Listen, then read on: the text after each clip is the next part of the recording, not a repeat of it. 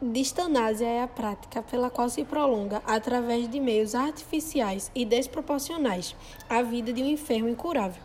Também pode ser conhecida como obstinação terapêutica.